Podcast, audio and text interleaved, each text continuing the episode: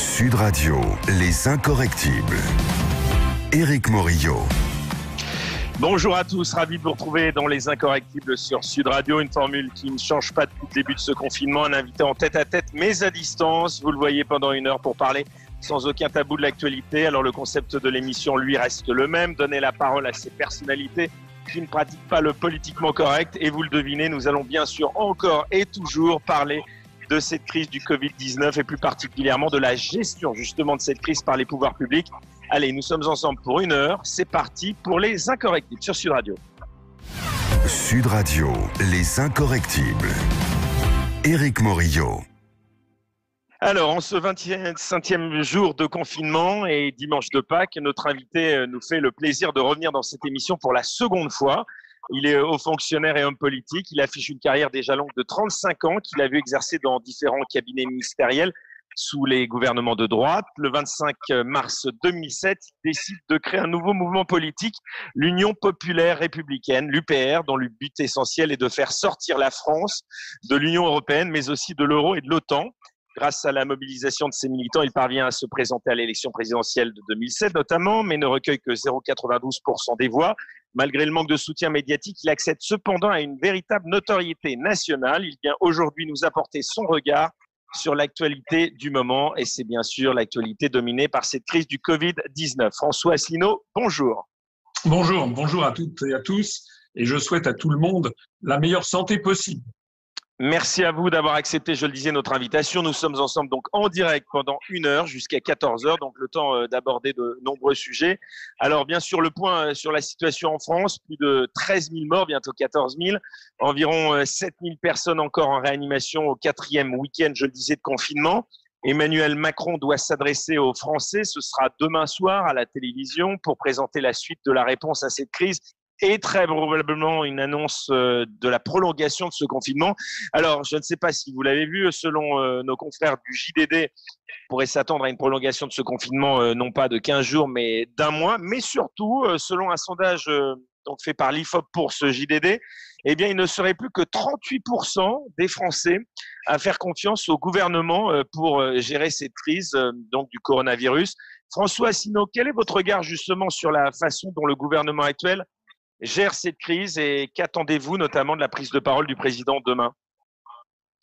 Bah, Écoutez, d'abord, je trouve que ce sondage du JDD me paraît bien flatteur pour M. Macron, parce que moi, sur le terrain, je vois énormément de gens qui sont extrêmement critiques, pour ne pas dire très en colère. Donc, je ne sais même pas où il trouve les 38%, mais je dirais qu'il y a peut-être que 20% de gens qui ont encore euh, confiance. La deuxième chose que je voudrais dire, c'est que nous avons à la tête de l'État une bicéphalie ou une tricéphalie, c'est-à-dire on a plusieurs têtes. Alors on a Monsieur Macron, on a Monsieur euh, euh, Monsieur Philippe, on a Monsieur Véran, on a donc des gens qui parlent, qui vont, qui viennent. On a eu le sentiment d'ailleurs depuis quelques semaines que Monsieur Macron avait été mis un petit peu de côté, tellement il avait fait des déclarations quand même ahurissantes. Je rappelle que le 6 mars dernier, c'est-à-dire il y a à peine plus d'un mois, il conviait quand même les Français à sortir, à aller au théâtre, etc. Et puis, patatras, dix jours après, il disait qu'il fallait un confinement généralisé. D'ailleurs, il ne le disait même pas. Parce que rappelez-vous que lors de son discours où il a annoncé le confinement, il n'a pas utilisé le mot confinement. C'est-à-dire que M. Macron, en fait, fait des propos qui sont, euh, voilà, qui sont bavards. Voilà. Là où il devrait parler trois minutes, il fait 25 minutes de théâtralité pour dire des choses et son contraire. D'une certaine façon, euh, Édouard Philippe est apparu et, Olivier Véran comme un petit peu plus maître de la, des, des décisions. Alors, au total, ce que pensent les Français, c'est que ça a été extraordinairement mal géré. C'est-à-dire, il n'y a eu aucune prévision qui a été effectuée. Madame Buzyn, quand même, c'est pas moi qui l'ai dit, c'est la, ministre de la Santé elle-même qui a dit qu'elle avait a tiré la sonnette d'alarme dès le mois de janvier. On voit qu'on a tourné en dérision un certain nombre d'États. La Chine, c'était ridicule de porter des masques. On nous a expliqué que les masques, c'était que c'était ridicule, que c'était nocif. Maintenant, on nous explique qu'il faut que tout le monde porte un masque. On nous a expliqué, M. Macron a expliqué qu'il fallait pas fermer les frontières parce que les virus ne respectaient pas les frontières, ce qui est une crétinerie sans nom. Bien sûr que les virus ne respectent pas les frontières, mais ceux qui portent le virus, eux, ils sont ou non, ils franchissent ou non les frontières. Et M. Macron a fait prévaloir le dogme mondialiste et européiste par rapport à la santé des Français. Il va quand même bien falloir un jour ou l'autre qu'il s'explique sur ces questions. Je rappelle, on n'en parle pas beaucoup, euh, même jamais d'ailleurs dans les médias français. Il y a des pays, notamment en Asie du Sud-Est et en particulier à Taïwan, où ils ont réussi à Taïwan, le succès est extraordinaire. Ils ont très très très très peu de morts alors qu'ils sont juste en face, ils sont à 250 km de la Chine. Pourquoi? Parce que dès le début, ils ont refusé d'appliquer les directives de l'Organisation mondiale de la santé qui allaient dans le même sens mondialiste d'ailleurs. D'ailleurs, ils ne sont plus à l'OMS, la Chine les en a chassés. Et dès le début, ils ont fermé les frontières avec les pays d'où venait le coronavirus. Alors, M. Macron nous a expliqué que c'était nationaliste, que c'était ceci, que c'était cela. On apprend aujourd'hui en lisant le JDD, comme vous, euh, que maintenant M. Macron soutient l'idée de fermer les frontières de l'espace Schengen et peut-être même de fermer les frontières de la France. On pourrait multiplier tout ça par des dizaines d'exemples sur le gel hydroalcoolique, sur les blouses, sur les lits de réanimation qui ne sont pas là, sur le curare. Enfin, c'est la désorganisation la plus complète qui se traduit d'ailleurs par des chiffres terrifiants.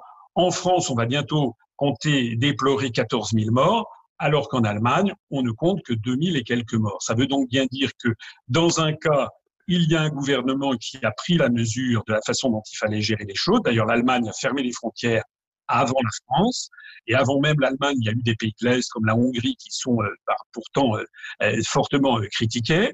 L'Allemagne, j'observe qu'en Allemagne, le taux de soutien au gouvernement est de l'ordre de 75% d'après les sondages. En France, vous l'avez dit vous-même, le, les sondages sont, sont, très mauvais.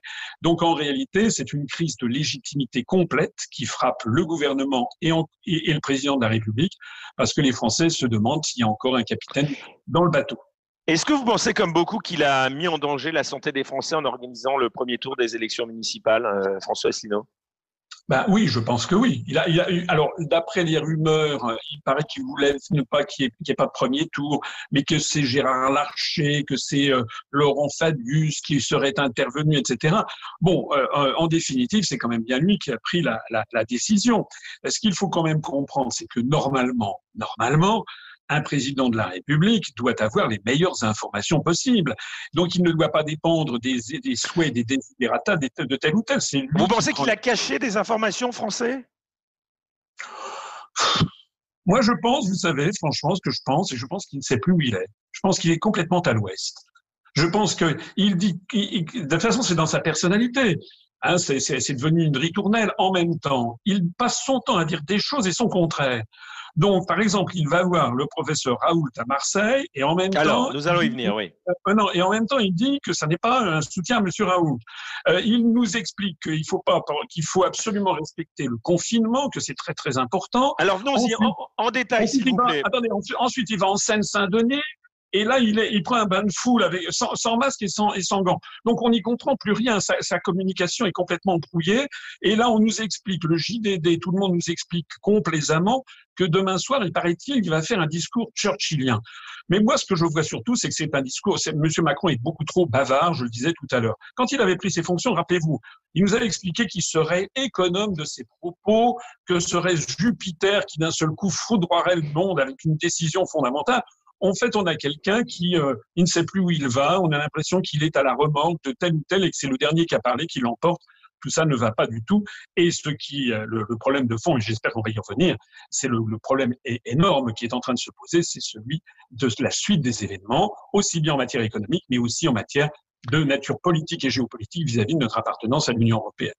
Alors, on va bien sûr y venir euh, parler de cette économie donc qui évidemment subit un terrible coup d'arrêt.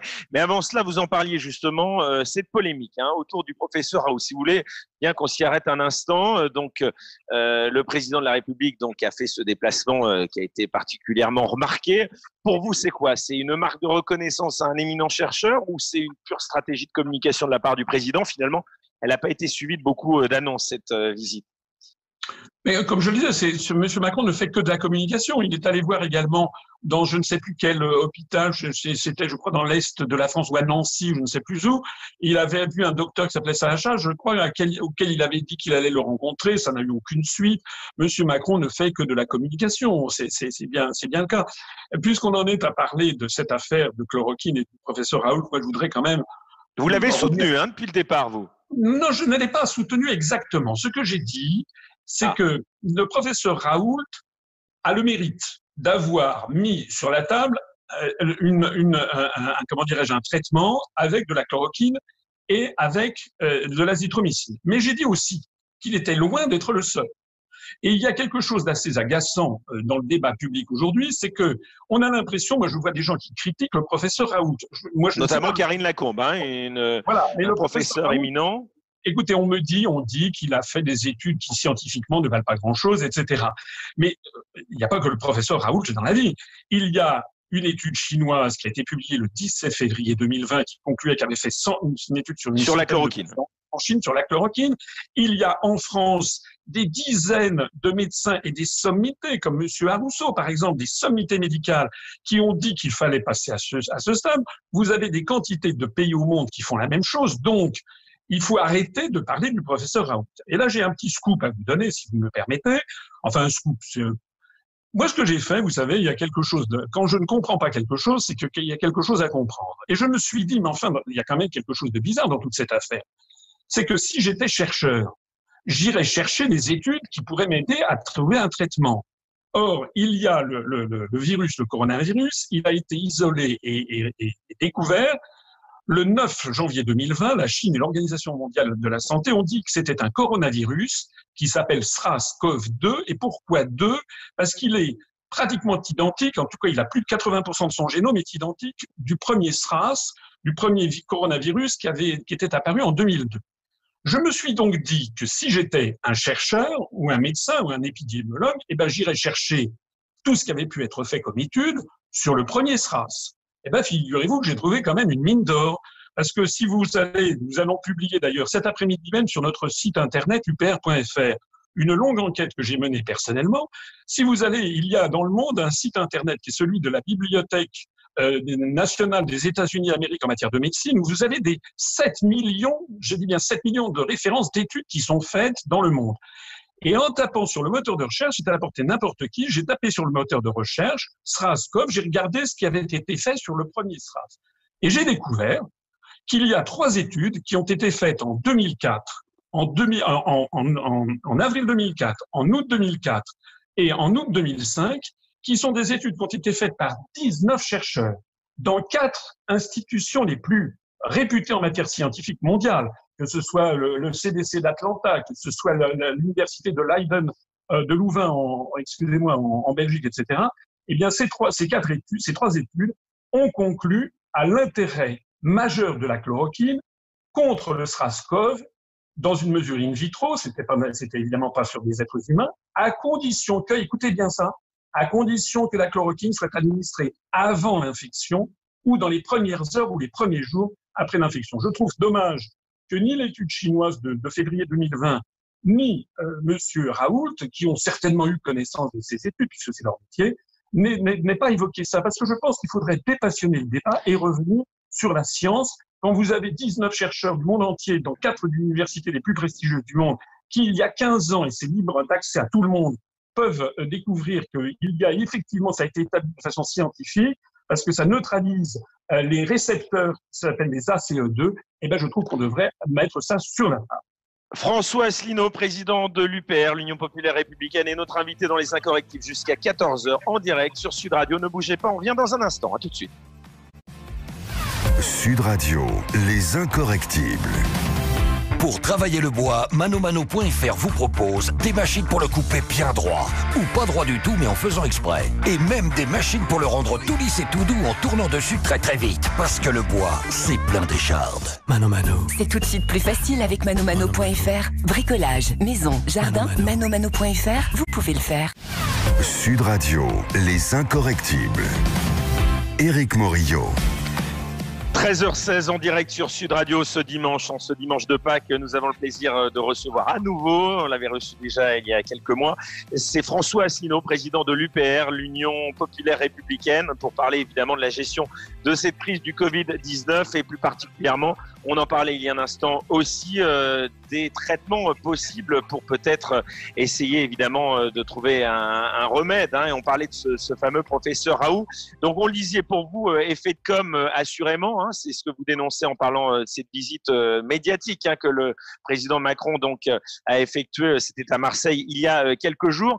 Pour revenir à ce cas du professeur Raoult et plus généralement à la gestion de cette crise, François Asselineau, cette crise pour vous, c'est le point d'orgue de l'échec et des défaillances de notre politique de santé depuis de nombreux mois, mais au-delà même depuis des années ou pas?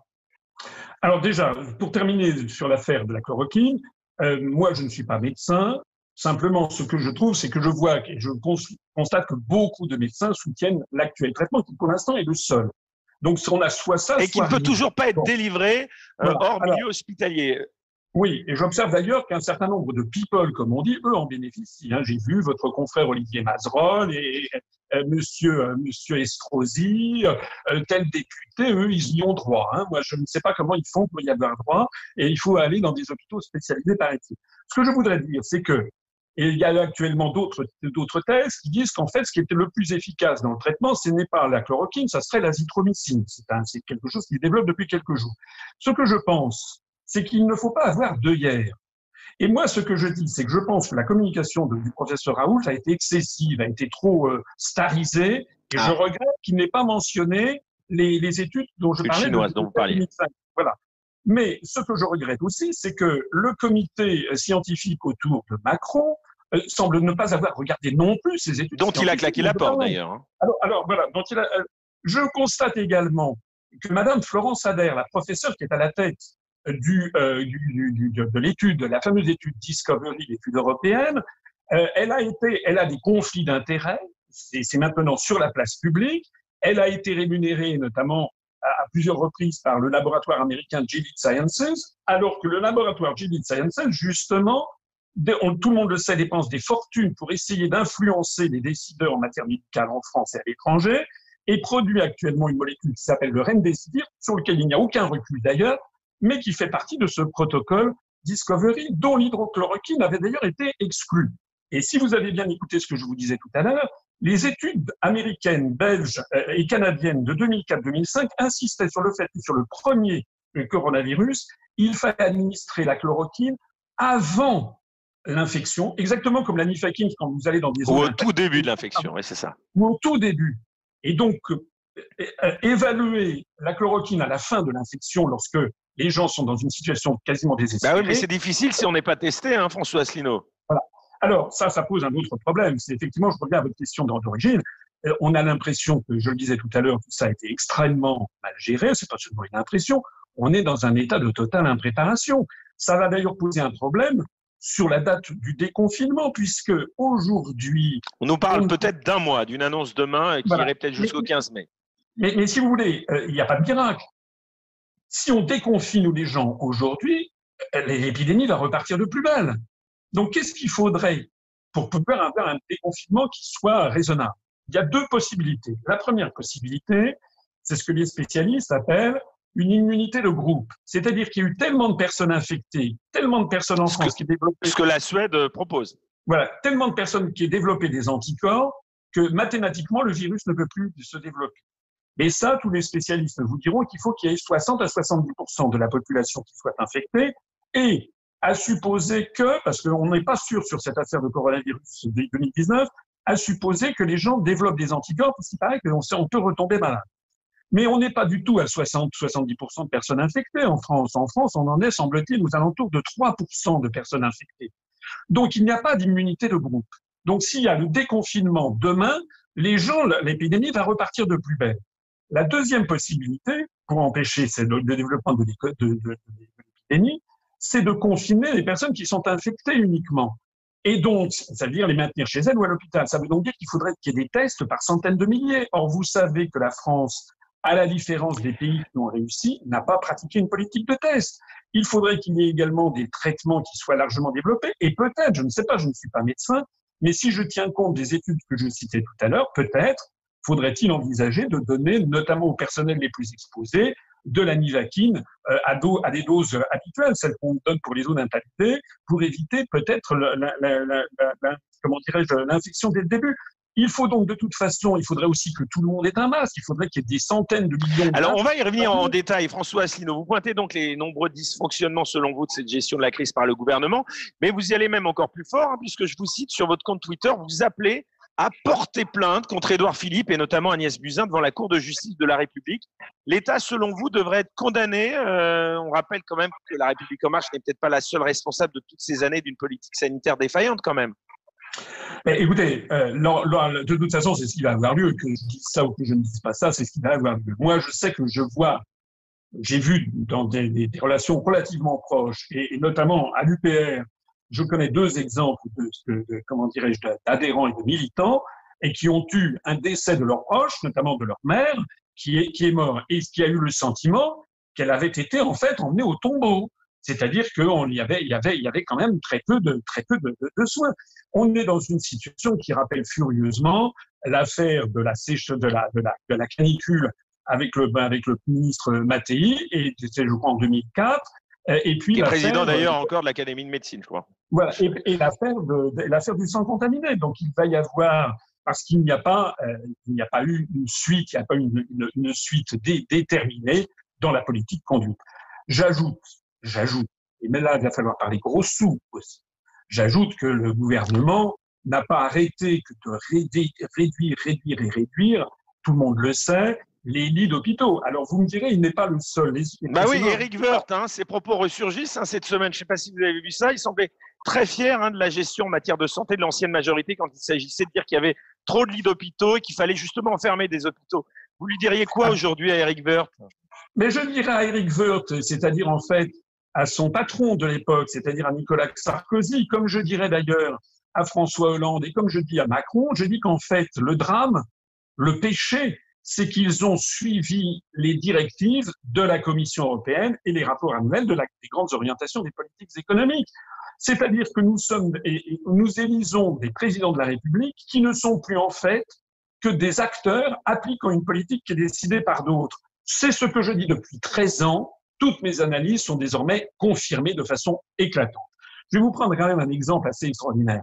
On, euh, nous explique qu'il n'y a jamais d'argent nulle part.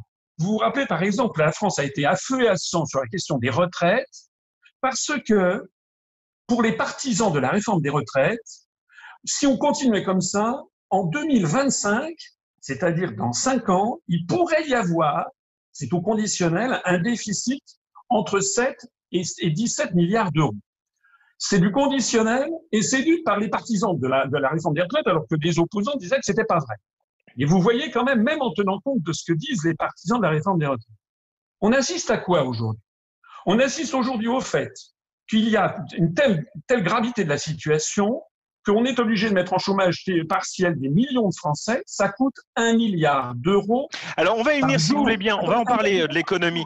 C'est-à-dire, attendez, c'est-à-dire que on a le sentiment qu'il n'y avait jamais d'argent avant et que maintenant on, les milliards, les dizaines, les centaines de milliards d'euros pleuvent comme si, comme si l'on avait pléthore. Ça veut donc bien dire que tout ce qu'on a raconté aux Français sur les, les comment dirais-je, on n'avait jamais d'argent pour construire des hôpitaux, il fallait tout fermer, etc. C'est une politique d'origine malthusienne imposée par l'ultralibéralisme des traités européens. C'est ça, et c'est ça qu'il va falloir combattre maintenant après, après, après l'épidémie. Alors on va en revenir à l'économie dans un instant, mais euh, l'appel à l'unité nationale, hein, à laquelle donc appelait tant euh, le président de la République, finalement, euh, vous n'y êtes pas réceptif. Mais d'abord, personnellement, je n'ai jamais été appelé. Vous savez que l'UPR, avec ses, ses 39 000 adhérents et ses, vidéos, j'ai fait une vidéo sur, sur M. Macron, on en est à 750 000 vues, nous n'existons pas. Je rappelle qu'au municipal où nous avons participé, nous avons fait dépasser dans on était présent dans 22 villes de plus de 10 000 habitants. On a dépassé 2% dans cette ville et on a dépassé 10% dans deux villes, à la Courneuve et à Saint-Arnoux en Yvelines. Évidemment, personne n'en a parlé parce que notre mouvement se développe. Nous, nous n'existons pas, on n'est pas contactés. Donc, de toute façon, euh, moi, l'unité nationale, je, ne sais pas ce que ça veut dire. Mais j'allais dire de façon plus générale, je vois que M. Macron, euh, euh, en ce moment, M. Philippe, ils prennent des contacts avec M. Chevènement, avec le président du Parti radical de gauche, des gens qui ne représentent honnêtement pas grand-chose maintenant. Moi, je veux bien l'unité nationale, mais derrière un chef, un vrai chef, un chef d'État, quelqu'un qui prend les décisions, quelqu'un qui est respectable. Ce que nous nous disons. Vous pensez qu'il n'est pas respectable, euh, Emmanuel Macron? Non, je dis non, non, je ne pense pas qu'il soit respectable. D'ailleurs, beaucoup de Français pensent comme moi. Je pense qu'il faut appliquer les décisions qui ont été prises parce qu'il faut appliquer la loi et parce que c'est malheureusement, on ne peut pas faire autrement aujourd'hui que de maintenir le confinement parce que D'ailleurs, tous les pays du monde font à peu près pareil. Et parce que nous n'avons pas les moyens, nous ne nous sommes pas dotés des moyens médicaux et techniques, les tests, les masques, les, les, les médicaments, etc., pour euh, euh les, les, respirateurs, les appareils respirateurs, etc. Nous n'avons pas ces, ces, ces, ces, moyens. Donc, il faut respecter les confinements. Et ça, je, nous soutenons tout à fait les décisions qui ont été prises. Mais pour autant, il est hors de question de nous euh, rallier au panache, non pas blanc, mais au panache, au panache couleur sang de M. Macron qui porte une responsabilité écrasante dans l'état de la situation.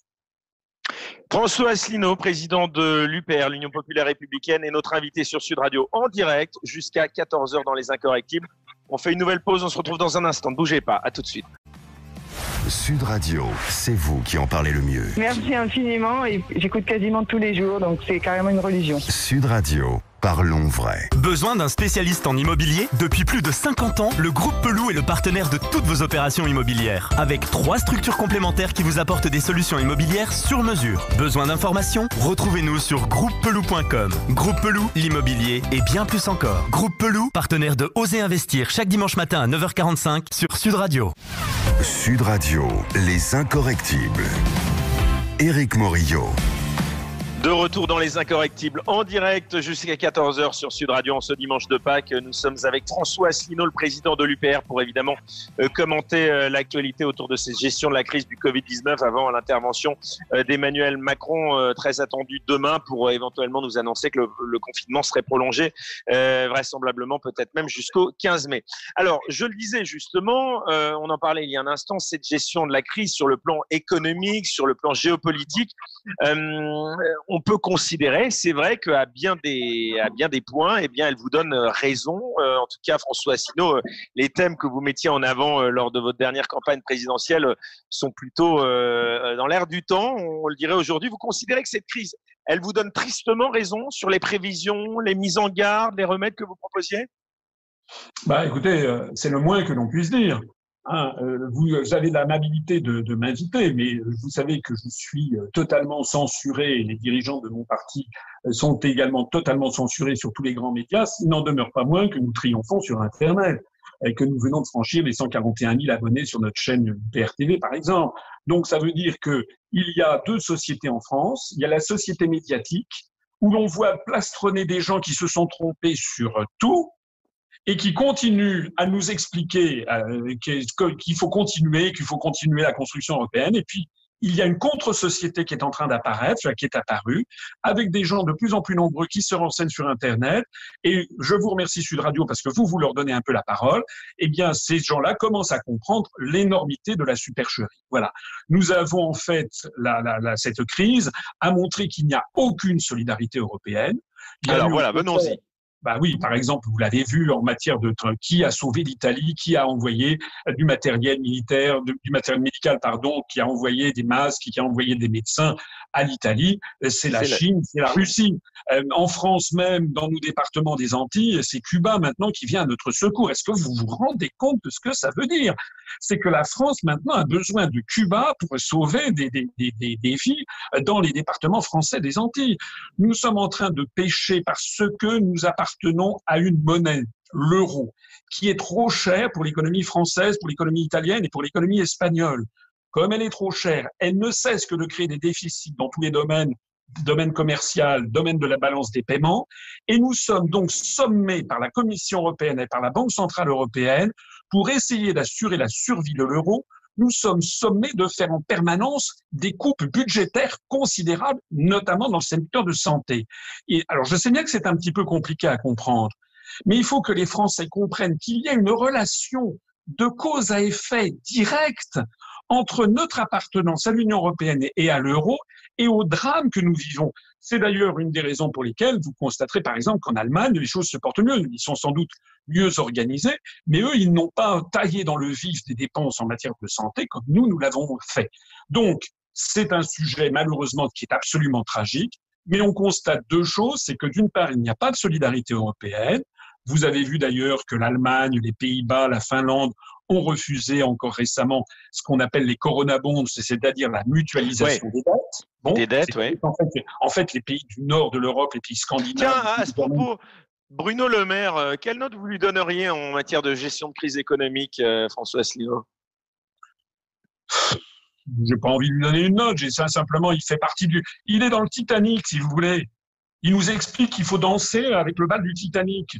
Voilà, Est-ce qu'on a un capitaine Monsieur le, maire, Monsieur le maire nous a expliqué il y a quelques, c'était il y a 48 heures, que c'était formidable. On avait un plan de 500 milliards d'euros de, de, solidarité européenne, vous savez, hein, qui a été annoncé. Mais j'ai fait, alors c'est trop long à expliquer ici, mais les personnes intéressées peuvent aller sur notre site internet. J'ai fait une vidéo qui est sortie il y a, il y a, il y a, il y a une journée, il y a 24 heures. Il y a d'ailleurs plus de 100 000 vues. Euh, et j'explique dans le menu détail ce qu'il faut comprendre n'est pas du tout 500 milliards d'euros que nous donnerait une, une, entité qu'on ne connaît pas. En fait, ce sont des prêts qui vont être donnés, qui vont être accordés aux, aux États. Et c'est les Français qui ont mis, par exemple, sur ce mécanisme européen de stabilité, le MES, les Français ont versé au cours des années 2012, 2013 et 2014 142 milliards d'euros, l'équivalent de 727 hôpitaux qu'on a versés dans cette affaire pour que, éventuellement, dix ans après, ils prêtent de l'argent à l'Italie. On marche sur la tête, vous comprenez.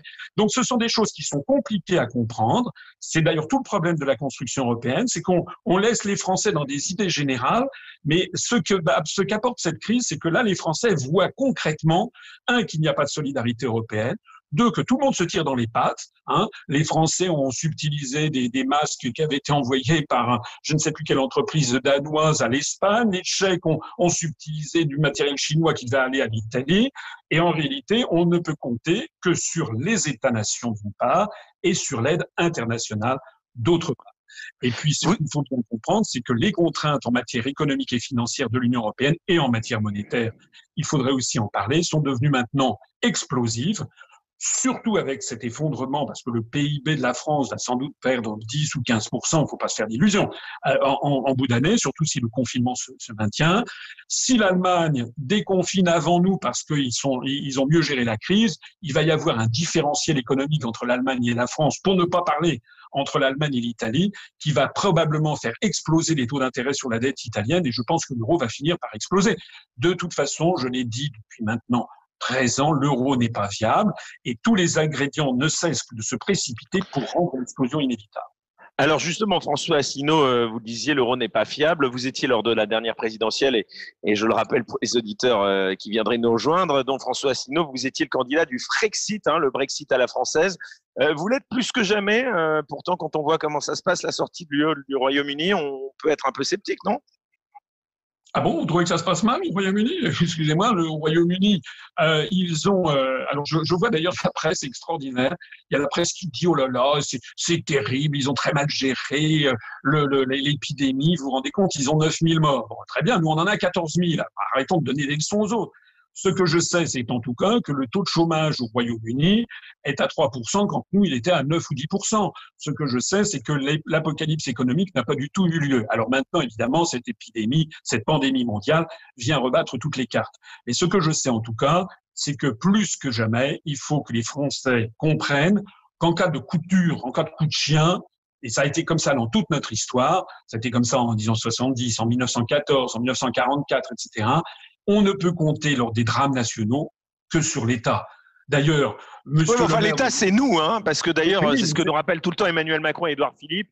Ils disent que c'est l'État qui va prendre en charge beaucoup de choses, mais finalement, l'État, c'est nous, vous, moi, tous les parce que, mais, parce qu'on ne peut compter que sur soi-même. Voilà, c'est aussi simple que ça. Hein, c'est que si les Français ne se défendent pas, ne défendent pas la France, s'ils ne s'occupent pas Et vous ne pensez pas qu'on est plus fort à plusieurs avec l'Europe dans ce cas-là? Vous avez vu que non. Vous avez vu que non, puisque au contraire, ça nous coûte des sommes folles et ça distrait de l'argent. Est-ce que vous avez bien entendu ce que j'ai dit? En 2012, 2013, 2014, pour construire le mécanisme européen de stabilité, les Français ont été ponctionnés de 142 milliards d'euros c'est l'équivalent de 727 nouveaux hôpitaux, comme on en a connu un à, à Melun qui a coûté 185 millions d'euros. C'est l'équivalent de centaines d'années, je crois, de 700 ans de réparation des routes et des ponts. Vous avez vu qu'il y a un nouveau pont qui s'est encore effondré en Italie. En 2018, le Sénat a tiré la, la sonnette d'alarme. Nos ponts, nos tunnels sont en très mauvais état. Il y a 25 000 ouvrages d'art qui nécessitent des réparations. On n'a pas l'argent. On le donne notamment à l'Union européenne. Il faut donc que les Français comprennent qu'il faut qu'ils fassent des choix budgétaires et ces choix, on ne leur présente jamais. On ne leur en parle jamais. Circuler, il n'y a rien à voir. Ben nous, nous, on estime qu'il y a à voir. Et puisque vous me parlez du Frexit, moi je lance ici un appel. Vous savez peut-être, on, a fait euh, au moment du Brexit, le 31 janvier, j'ai fait une réunion. C'était pas du tout une alliance, mais j'ai proposé à un certain nombre de responsables politiques français de droite et de gauche de venir fêter ensemble le Brexit. C'était pas une alliance.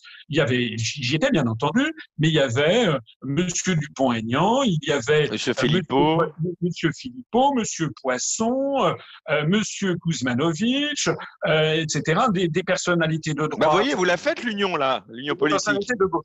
Non, c'était pas une union, c'était c'était simplement quelque chose de bon sens. Moi, ce que je voudrais, alors normalement, d'ailleurs, nous avions prévu de nous revoir, les participants à cette réunion. Nous avions Monsieur Casanova également, qui, est, qui a été au MRC, euh, Monsieur Dominique Jamet, etc. Nous avions prévu de nous revoir. J'ai d'ailleurs été en contact avec la plupart d'entre eux depuis là. Nous avions prévu de nous revoir pour essayer d'avancer ensemble. Bon, à cause de la pandémie, ça n'a pas lieu, mais nous poursuivons ce projet. Et moi, je lance ici un appel à tout le monde. y compris à Marine Le Pen, à Marion Maréchal, par exemple? Mais je les avais invités, ils ne sont pas venus. J'avais invité Monsieur Mélenchon, Monsieur, euh, j'avais Monsieur, Monsieur Bernalicis, euh, Monsieur Catenas, ils ne sont pas venus. J'avais invité euh, Monsieur André Chassaigne, euh, Monsieur Roussel du Parti communiste, ils ne sont pas venus. Et vous aviez invité Marine Le Pen et Marion Maréchal notamment? J'avais invité, oui, Marine Le Pen, j'avais invité Thierry Mariani, j'avais invité Louis Alliot, je crois, et puis je, ne sais plus qui encore, oui, Jordan Bardella. Donc, je pense que l'affaire, elle est vraiment trop grave. Il faut quand même que les Français se, se rendent compte de ce qui est en train de se passer. Donc je dis que là, il faudrait que toutes les personnes de bonne volonté mettent de côté tout ce qui les divise pour se rassembler sur une demande. Une demande. Il faut qu'après l'épidémie, M. Macron rende compte aux Français de ce que nous coûte l'Union européenne dans tous les domaines, des désastres qu'elle a provoqués et que M. Macron pose aux Français la seule question qui vaille, est-ce que ah, c'est stop ou encore? Est-ce qu'on arrête ou est-ce qu'on continue l'Union européenne? C'est-à-dire que je réclame, pour être très clair, un référendum sur le Frexit. Alors en ce moment, on est en train de gérer la pandémie, mais ensuite, vous avez vu ce que Macron est en train de programmer. Il est en train de nous essayer de jouer les pères de la nation en disant faites-moi confiance pour la suite. D'ailleurs, il paraît qu'il avait annoncé, rappelez-vous, il y a 15 jours, il paraît qu'il allait prendre une initiative extraordinaire avec Donald Trump, on n'en entend plus parler. Mais comment peut-on faire confiance pour l'avenir à quelqu'un qui s'est à ce point trompé sur tout et qui n'a rien prévu au drame que nous vivons? C'est-à-dire que maintenant, en France, il y a deux, il y a vraiment deux camps. Il y a d'une part ceux qui n'ont toujours pas compris que la construction européenne est en train de nous entraîner au désastre. Et puis il y a l'autre, les autres personnes qui sont de droite, du centre, de gauche, et qui, eux, se rendent compte qu'il y a un problème. Eh bien, moi, je dis que nous devrions tous militer pour demander qu'il y ait un référendum sur le Frexit pour que la France reprenne sa souveraineté. Regardez d'ailleurs, c'est un phénomène continentale. Vous avez vu que, par exemple, en Italie, maintenant, les partisans de la sortie de l'euro et de l'Union européenne sont majoritaires parce que les Italiens, ils ont vu à quoi s'en tenir sur la prétendue solidarité européenne. Les Italiens, comme les Français, sont des contributeurs nets à l'Union européenne. Ils donnent des milliards d'euros. Et lorsqu'ils ont demandé le soutien des autres, ils ont eu porte close. Voilà la réalité. Donc vous appelez donc à un référendum sur le Frexit. C'est ça votre réponse, votre stratégie à la sortie de crise? Non, alors ça, ça, ça serait une caricature. Ça, c'est la grande idée. Maintenant, sur les mesures à prendre, il y a des mesures très concrètes à prendre, mais d'ores et déjà. D'ailleurs, une certaine partie d'entre elles ont été prises. Il faut pas, il faut le reconnaître. Tout n'est pas mauvais. Notamment. Qu'est-ce que vous auriez fait différemment, voilà, François Notamment, bah déjà, déjà, déjà, j'aurais été aux affaires. Je pense que j'aurais eu des informations et je n'aurais pas pris à la rigolade parce que M. Macron a pris à la rigolade cette affaire. Bon, je ne l'aurais pas pris à la rigolade. Deuxièmement, je serais, j'aurais fait sortir la France de l'Union européenne depuis belle lurette et j'aurais redonné énormément d'argent aux hôpitaux notamment. Et vous pouvez dire, oui, vous le dites maintenant. Non, non, non, non, je ne le dis pas maintenant. Il y a les preuves. On a sur Internet les extraits du discours pendant la présidentielle. Justement, allez regarder, que les Français qui m'écoutent aillent regarder ce que je proposais en matière de santé. Je proposais exactement ça. Je proposais aussi de soustraire la santé au, lobbying des laboratoires pharmaceutiques privés. Je, dénonçais d'ailleurs Gilead Sciences. Allez le voir, c'était il, y a, trois ans. Le moins qu'on puisse dire, c'est que ça, ça faisait pas de vision de l'avenir et de prémonition. Maintenant, aujourd'hui, ce qu'il faut faire, on peut prendre des mesures concrètes pour améliorer la situation. Moi, je pense notamment aux personnes, notamment, alors les Français ne sont pas dans la même situation. Les petits commerçants sont dans une situation beaucoup plus dramatique. voilà, concernant les mesures d'aide aux travailleurs, est-ce qu'elles sont suffisantes ces mesures prises par le gouvernement Écoutez, les travailleurs, vous avez deux types de deux types de travailleurs. Vous avez les gens qui sont des salariés de la fonction publique, les fonctionnaires, ou bien des salariés de grands groupes. Eux, ils continuent à recevoir leur salaire ou éventuellement ils vont avoir des parties en chômage partiel. Mais ceux qui sont euh, des entrepreneurs à, leur compte, euh, des, auto-entrepreneurs, euh, ils vont faire quoi? Ils vont se retrouver devant une situation dramatique. Alors je vois qu'il y a d'ailleurs de l'argent qui va être débloqué pour les indépendants, mais il faudrait prendre des mesures qui, à mon avis, seraient de bon sens. Par exemple, les reports de toutes les cotisations sociales et, et, fiscales. Par exemple, interdire aux banques de facturer des, agios ou des frais de tenue de compte à toutes les entreprises, par exemple, faisant moins de 1 ou 2 millions d'euros de chiffre d'affaires. Euh, par exemple, euh, euh également, s'interroger sur le niveau de l'impôt sur les sociétés. Moi, quand j'étais jeune, l'impôt sur les sociétés, c'était 50%. Maintenant, c'est tombé à 33%. J'estime qu'il y a des très Vous seriez pour un retour pour euh, un retour euh, de l'ISF, hein, l'impôt sur les, la fortune, en tout cas euh, sur la taxation des, des actions en, bourse? en, tout cas, ce que je sais, c'est qu'il faut actuellement lutter contre l'évasion fiscale et s'intéresser aux dizaines, aux centaines de milliards d'euros que les plus grands groupes, grâce notamment à la libre circulation des mouvements de capitaux imposés par les traités européens, ont mis de côté. Donc, vous êtes pour taxer davantage les grands groupes, c'est ça, hein, si je résume Oui, oui, il faut, écoutez, il faut, il faut savoir ce que l'on veut. Hein. On parle de solidarité nationale ou pas? Voilà, qui est-ce qui fait tourner aujourd'hui la Maison France hein? Ce sont les médecins, les aides-soignants, les infirmières, les sapeurs-pompiers, les forces de l'ordre, les, les, caissières des, des, supermarchés, les gens qui font euh, euh le, le, ménage, qui font l'entretien, c'est le peuple qui fait tourner. Hein c'est pas ceux qui euh, ont fait sortir des dizaines de milliards d'euros pour les placer au Luxembourg ou je ne sais pas où.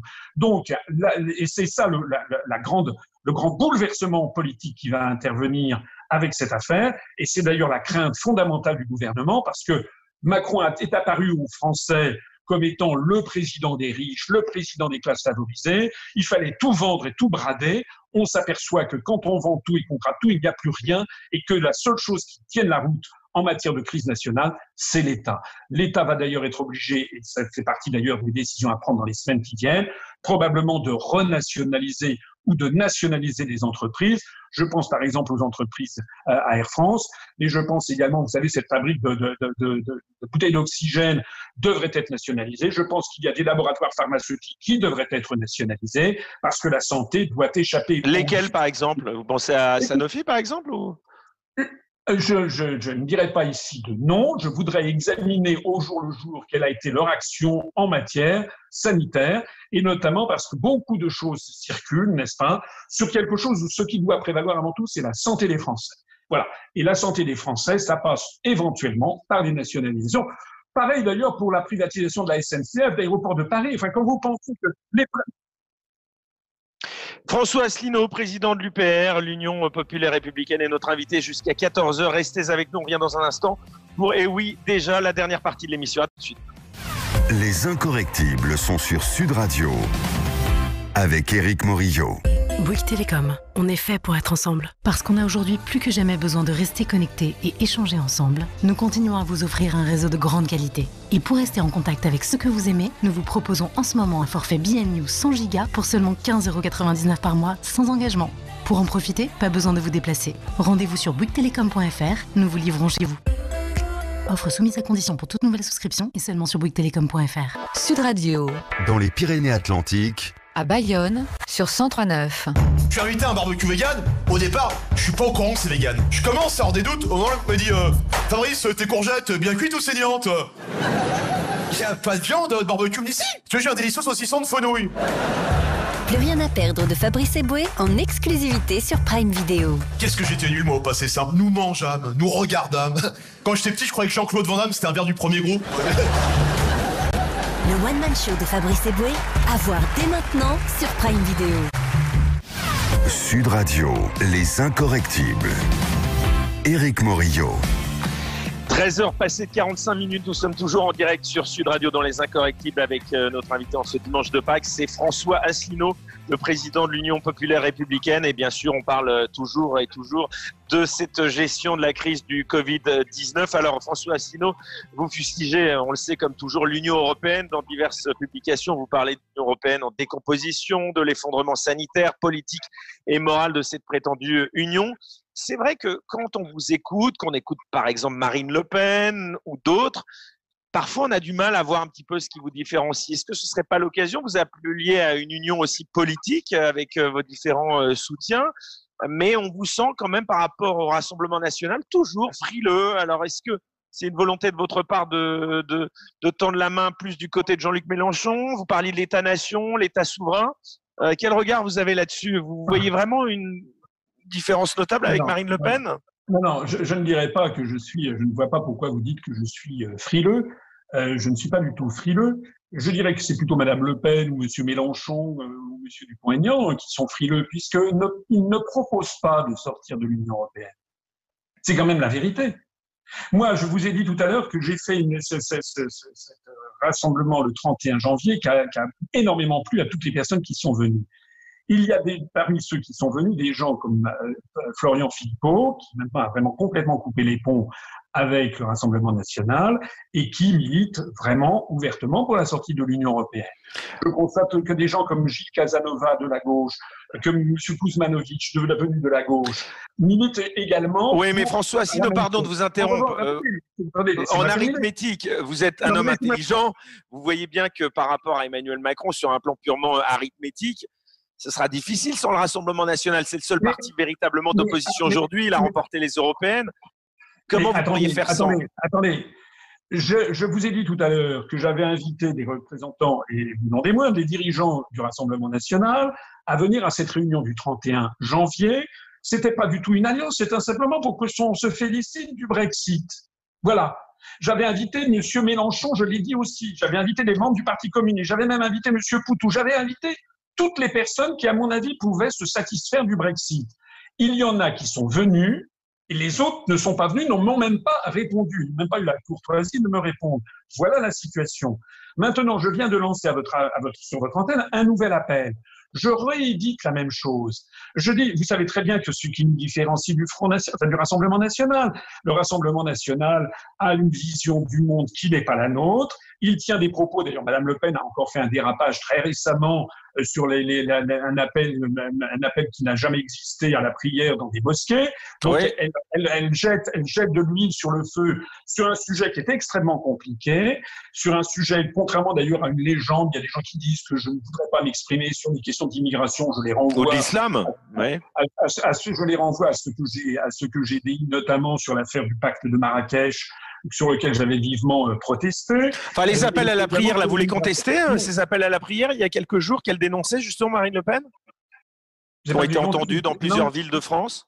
Mais non, mais d'après les informations dont on dispose, c'est faux. C'était une fausse information.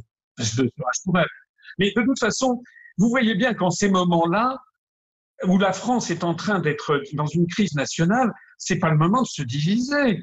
Il faut se rassembler il faut se rassembler autour d'un projet qui est le projet de l'amour de la France, de la défense des intérêts du peuple français, de l'économie française, des entrepreneurs français. Donc, il faut arrêter de se diviser. Et moi, je dis qu'il faut se rassembler pour faire sortir la France de l'Union européenne. Pourquoi? C'est pas une obsession, c'est simplement pour que les Français récupèrent leur argent, récupèrent leurs décisions, récupèrent leur maîtrise des frontières, etc je suis désolé, mais Macron, lorsqu'il a dit qu'il fallait pas fermer les frontières, il a préféré l'idéologie européiste à la santé des Français. Vous la voyez comment cette sortie de crise, François Asselineau? Vous la voyez quand d'abord, selon vous, euh, selon ben, Moi, j'en sais rien. Moi, je pense qu'effectivement, le confinement va durer, on en parlait tout à l'heure, au moins jusqu'à la fin mai, peut-être au mois de juin. Mais surtout, ce que je me pose comme question, c'est qu'est-ce qui va empêcher euh, que l'épidémie euh, redémarre? Il faut d'ici là qu'il y ait que tous les Français disposent de masques, qu'il y ait des tests qui soient extrêmement nombreux. Il faut, écoutez, il faut prendre inspiration sur les pays qui ont bien réussi cette gestion, la Corée du Sud, Taïwan notamment, et un petit peu la, un petit peu la Chine. C'est d'ailleurs ce à quoi nous sommes contraints. Et pour revenir à ce que vous disiez tout à l'heure, moi je suis là favorable à ce que tous ceux qui veulent défendre la France puissent non pas faire une alliance, on sait très bien ce qui nous divise, mais au moins que sur une question, une simple question référendaire, on demande tous au président de la République de demander l'avis des Français. Et je le dis d'autant plus, comme vous le savez, Monsieur Macron, en 2018, en janvier 2018, il avait été interrogé par la BBC en Angleterre et le journaliste de la BBC lui avait demandé, mais s'il y avait un référendum en France sur le Frexit, quel en serait le résultat? Et Macron avait répondu, probablement les Français voteraient oui. Alors ça veut dire que toute la politique qu'il mène la politique de destruction des services publics, la politique de privatisation de la SNCF, de privatisation des hôpitaux, de la santé, des retraites, que tout ceci est fait contre la volonté majoritaire des Français. Et c'est ça qu'il va falloir, c'est le nœud gordien qu'il va falloir trancher. Et je pense que cette pandémie du Covid-19, qui va d'ailleurs mettre la gestion de l'euro au niveau continental pratiquement impossible, compte tenu des phénomènes que je décrivais tout à l'heure, je pense que cette pandémie va imposer cette question en France comme d'ailleurs dans d'autres pays de l'Union européenne. François Asselineau, le Covid-19 aurait été, hein, selon euh, beaucoup, euh, transmis à l'homme par la chauve-souris via ce qu'on appelle un animal euh, sauvage hôte. On parle du pangolin notamment. L'homme a eu un impact considérable, on le sait, sur la biodiversité de par ses diverses activités. Une fois de plus, en paierait le prix. Alors pour beaucoup de scientifiques, la lutte contre ce coronavirus et d'autres épidémies qui risquent de suivre, elle passerait inévitablement aussi par la protection de l'environnement. Est-ce que vous pensez que cette pandémie, elle va en faire, enfin faire prendre conscience aux gouvernants, aux grands euh, lobby de la nécessité de respecter un peu plus la planète et la biodiversité ou selon vous c'est hors sujet? Non, c'est tout à fait dans le sujet. J'irais même un peu plus loin. Ce que je pense, c'est que les gens, étant confinés chez eux, ont le temps de la réflexion. Ils se retrouvent éventuellement en famille. Et puis, euh, ils ont à l'esprit que c'est la mort qui rôde. Hein, c'est un peu comme dans les, dix commandements, la pestilence. Donc, les Français sont dans une situation à mon avis, psychologique très particulière. Ils sont en train de revoir les valeurs sur lesquelles ils sont bâtis, euh, sur lesquelles est bâtie notre société. Euh, D'un seul coup, moi, je sais que je retrouve le ciel de mon enfance. Il y a un ciel bleu, il n'y a plus euh, les traînées des avions que certains complotistes imaginaient que c'était des, des, des chemtrails. Non, il n'y a plus de traînées parce qu'il n'y a plus d'avions. Donc l'écologie, ça pourrait devenir un, un thème majeur de votre programme. Non, non seulement l'écologie, mais même l'idée de produire localement. Il est quand même extraordinaire que ce soit souvent les mêmes qui nous expliquent que la mondialisation, c'était formidable, indispensable, etc., les délocalisations, et les mêmes qui, veulent défendre l'écologie. Ce qu'il faut bien comprendre, c'est que la crise écologique, le fait que la planète soit surexploitée, tient au fait que les pays riches, qui ne sont d'ailleurs de moins en moins, vont faire fabriquer à 15 000 kilomètres en Chine ou au Vietnam tout ce dont ils ont besoin. Il faut arrêter avec ça. Donc la, la, la, la, suite de cette épidémie, ça va être, je pense, de revoir de fond en comble les valeurs sur lesquelles nous sommes bâtis. Vous pensez qu'un monde plus solidaire peut ressortir de tout ça? Déjà, déjà, un concept fondamental que les, les dirigeants français ont perdu de vue complètement, c'est le concept d'autonomie l'autonomie alimentaire, l'autonomie sanitaire. C'est complètement anormal qu'en France, on ne soit pas capable de produire des masques, qu'on ne soit pas capable de produire des respirateurs, qu'on ne soit pas capable de produire des tests. Il faut donc récupérer en France l'autosuffisance, si je veux dire, sanitaire, comme l'autosuffisance alimentaire, comme l'autosuffisance vestimentaire, comme l'autosuffisance militaire. Ça, c'est un point fondamental parce que quand on gère, quand on veut gérer un pays, il faut penser non pas à la prochaine élection, mais à la prochaine génération, et il faut penser au fait que l'histoire connaît des crises et des drames. Or, quand vous pensez qu'en en France, on a détruit les stocks de, masques et que les gens expliquaient oui, mais si on en a besoin, on les achètera à la Chine, vous voyez bien l'absurdité complète de ce raisonnement. Les gens n'ont pas compris, ceux qui ont fait ça n'ont pas compris que justement, en moment de crise, on pourrait peut-être plus acheter des masques à la Chine. Donc, il va y avoir forcément un, retour à nécessaire relocalisation d'industrie, également à faire prévaloir quelque chose de différent que de la loi du fric permanente, hein, la vie, la vie, la mort, à quoi on sert sur Terre, la, bonté, l'humanité vis-à-vis d'autrui. Ce sont des valeurs qui vont retrouver, je pense, beaucoup de, beaucoup de. Je pense que les gens vont, vont être moins dans la, dans l'hyperconsommation, dans l'hyperdéplacement, pour retrouver des valeurs un petit peu plus authentiques. François Asselineau, on arrive bientôt au terme de cette émission dans trois minutes. Euh, Je ne peux pas m'empêcher de vous poser une question. hein. Cette crise, elle va peut-être sans doute même balayer euh, l'échiquier politique. Euh, je vous parlais des différents partis politiques. Euh, on est à l'approche, malgré tout, hein, c'est dans un peu moins de deux ans de la prochaine échéance présidentielle. Donc là, est-ce que vous pourriez nous l'annoncer? Vous serez encore candidat en 2022 Écoutez, on verra, on verra le moment venu. Ce que je sais d'abord, nul ne sait quand aura lieu la prochaine élection présidentielle. A priori, c'est en 2022. D'ailleurs, nul ne sait même euh, quand les élections municipales. On ne sait même pas d'ailleurs ce qui va devenir des élections municipales. Donc, quoi, verra. vous pensez qu'il pourrait y avoir des élections euh, avancées? Ben, pourquoi pas? Pourquoi pas? Pourquoi pas? Dans quelles circonstances? Ça peut arriver, j'en sais rien. Mais même si on s'en tient à votre calendrier, c'est dans deux- c'est deux- c'est 2022. 2022, c'est bientôt, enfin c'est dans deux ans. Mais où est-ce qu'on en sera de la crise de l'épidémie? J'ai vu un chercheur chinois, un scientifique, qui disait que les pays occidentaux en avaient pour deux ans hein, avec cette affaire d'épidémie. Donc si ça se trouve, ça va nous amener euh, peut-être jusqu'à la fin de 2021, ou même début, début- début de 2022. En d'autres mots, Marine Le Pen, qui était euh, présente sur ce plateau il y a quelques mois, nous disait qu'elle avait envie de devenir présidente de la République un jour. Est-ce que vous avez toujours cette envie de devenir président de la République, François Asselineau? C'est pas forcément une envie d'être président de la République pour moi-même. Ce que je pense en, en mon âme et conscience, vraiment, c'est que de tous les candidats qui se sont présentés en 2017, reprenez que les Français revoient tout ce qui a pu être dit, les programmes. Eh bien, en toute immodestie, je pense que j'étais celui qui avait vu le mieux que ce qu'il fallait pour diriger notre pays, pour sauver la France. Je rappelle que Madame Le Pen a peut-être envie d'être présidente de la République, mais en tout cas, elle veut rester dans l'Union européenne. Et Monsieur Mélenchon, c'est pareil. C'est-à-dire que s'ils étaient aux affaires, eh bien, ils auraient été, que cela leur plaise ou pas, obligés d'appliquer les directives des traités européens et les directives des, des grandes orientations des politiques économiques. Celui qui n'a pas changé depuis qu'il a créé ce parti depuis 13 ans, c'est moi. Et je pense que, au bout du compte, les Français se rendront compte que c'est à quelqu'un qui avait vu ce qui allait se passer qui doit faire confiance et pas à quelqu'un qui s'est trompé sur tout, ce qui est notamment le cas de Macron et de tous les partisans de la construction européenne d'ailleurs. Bon, bah pour ça, il faut que vous soyez candidat en 2022, s'il n'y a que vous. Je dis pas qu'il y a que moi, mais il se trouve qu'actuellement, je pense que nous sommes bah, effectivement bien placés, l'UPR, parce que il y a besoin d'une union nationale. Et vous Mais pourquoi vous ne pourriez pas le dire là aujourd'hui Marine Le Pen l'a dit deux ans à l'avance qu'elle serait candidate? Ça vous dérangerait de le dire que vous êtes candidat?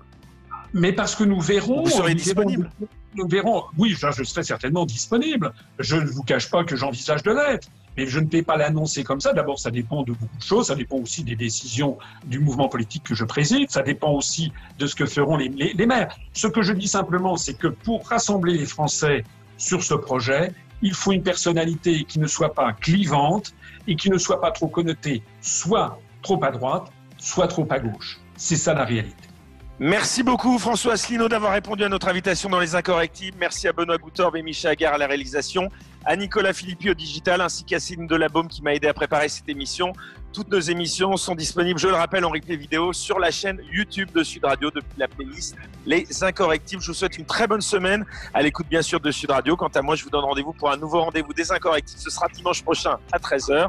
D'ici là, on ne vous le dira jamais assez pour vous protéger, protéger les autres et aider les soignants restez chez vous. Merci François Asselineau. Bonne semaine. Merci beaucoup à vous. Sud Radio. Sud Radio. Parlons vrai. Parlons vrai.